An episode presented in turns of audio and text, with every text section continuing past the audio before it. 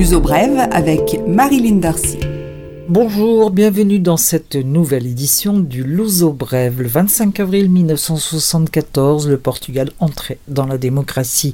Les militaires renversaient ce jour-là le régime de Marcel Caetano, successeur du dictateur Antonio Oliveira de Salazar.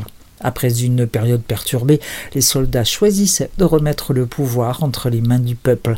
Les premières élections libres du pays seraient organisées un an après. Le Portugal se dotera d'une constitution très progressiste qui, outre les principes d'égalité et de liberté, établit le droit au travail et le droit au logement et condamne les discriminations. Cette année marque les 45 ans de la révolution des œillets, la fleur, symbole de ce jour qui a fait basculer le pays dans la démocratie. De nombreux événements vont jalonner ces commémorations dans les prochains jours et prochaines semaines. Ce mois d'avril est aussi le mois de recouvrement de l'IMI, l'impôt sur le foncier. La distribution de la lettre de recouvrement se prolongera jusqu'au 30 avril et le délai pour s'en acquitter est lui-même prolongé d'un mois jusqu'à fin mai. L'IMI peut être payé en deux prestations si l'impôt local est compris entre 100 et 500 euros et en trois prestations à partir de 500 euros.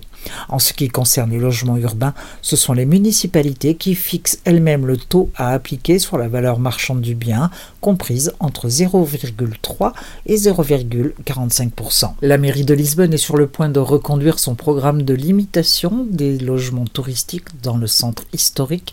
L'interdiction de déclarer une activité de ce genre sera totale pour les quartiers historiques où la proportion de logements touristiques atteint 20% de l'ensemble des habitations.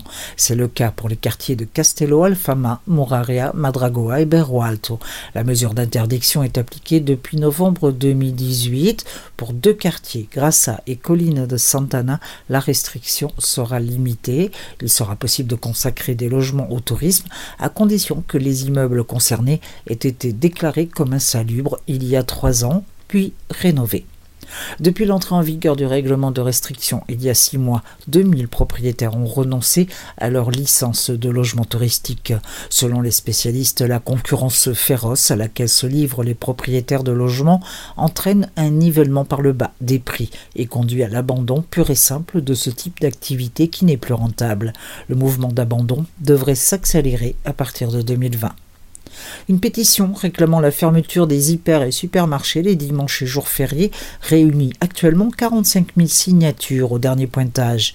Le mouvement anti-ouverture dominicale s'est trouvé un allié de poids en la personne de l'évêque de Porto qui, le dimanche de Pâques, s'en est pris à cette dérogation d'ouverture. Attention, pour le 1er mai, jour des travailleurs, fériés et chômés, normalement, les employés des hyper et supermarchés ont l'intention de faire grève pour réclamer justement le droit à ne pas travailler ce jour-là. La page des entreprises, très courte aujourd'hui, Uber Eats, la plateforme de livraison de nourriture à domicile, est désormais présente en Algarve. Le service est mis à disposition des consommateurs à Faro, Loulé, Olian et Quartera. Uber Eats, filiale de Uber, est présente dans 18 villes du continent et est partenaire de 1000 restaurants. L'uso brève, culture. Quelques suggestions culturelles maintenant, nous l'avons déjà évoqué ici dans le cadre des commémorations des 45 ans du 25 avril, la Révolution des œillets, le festival politique qui va se dérouler jusqu'au dimanche 28 avril. Un festival consacré donc à la politique qui existe depuis trois ans maintenant à Lisbonne. Cinéma, débat, ateliers, concerts, ce sera au cinéma Saint-Georges et c'est entièrement gratuit. À ne pas manquer, jusqu'au 1er mai, place du commerce ou Terreiro do Passo, comme on voudra, le vidéo mapping consacré à la Révolution, pour mieux comprendre l'importance du 25 avril 1974 dans la vie démocratique du Portugal, des projections à 360 degrés sur les arcades de la place à 21h, 21h30 et 22h. Sachez que Lisbonne est en train d'établir un parcours dans la ville pour découvrir les différents lieux associés au 25 avril 1974. Le projet municipal s'appelle tout simplement Les lieux d'avril. Il se prolongera jusqu'aux 50 ans de la Révolution, dans 5 ans donc. Dans un genre très différent, au Centre culturel de Belém, jusqu'au dimanche 28 avril, ce sont les journées de la musique. Musique non-stop, cette année consacrée à Shakespeare, avec, entre autres, Roméo et Juliette. Une très belle programmation et des concerts accessibles à des prix intéressants. Il est fortement conseillé de réserver ou d'acheter les billets à l'avance. Les jours de la musique sont une véritable institution à Lisbonne.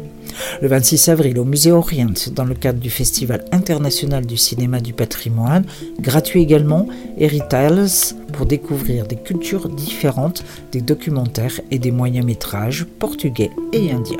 L'Ouzo Brève est maintenant terminé, je vous retrouve la semaine prochaine pour une nouvelle édition.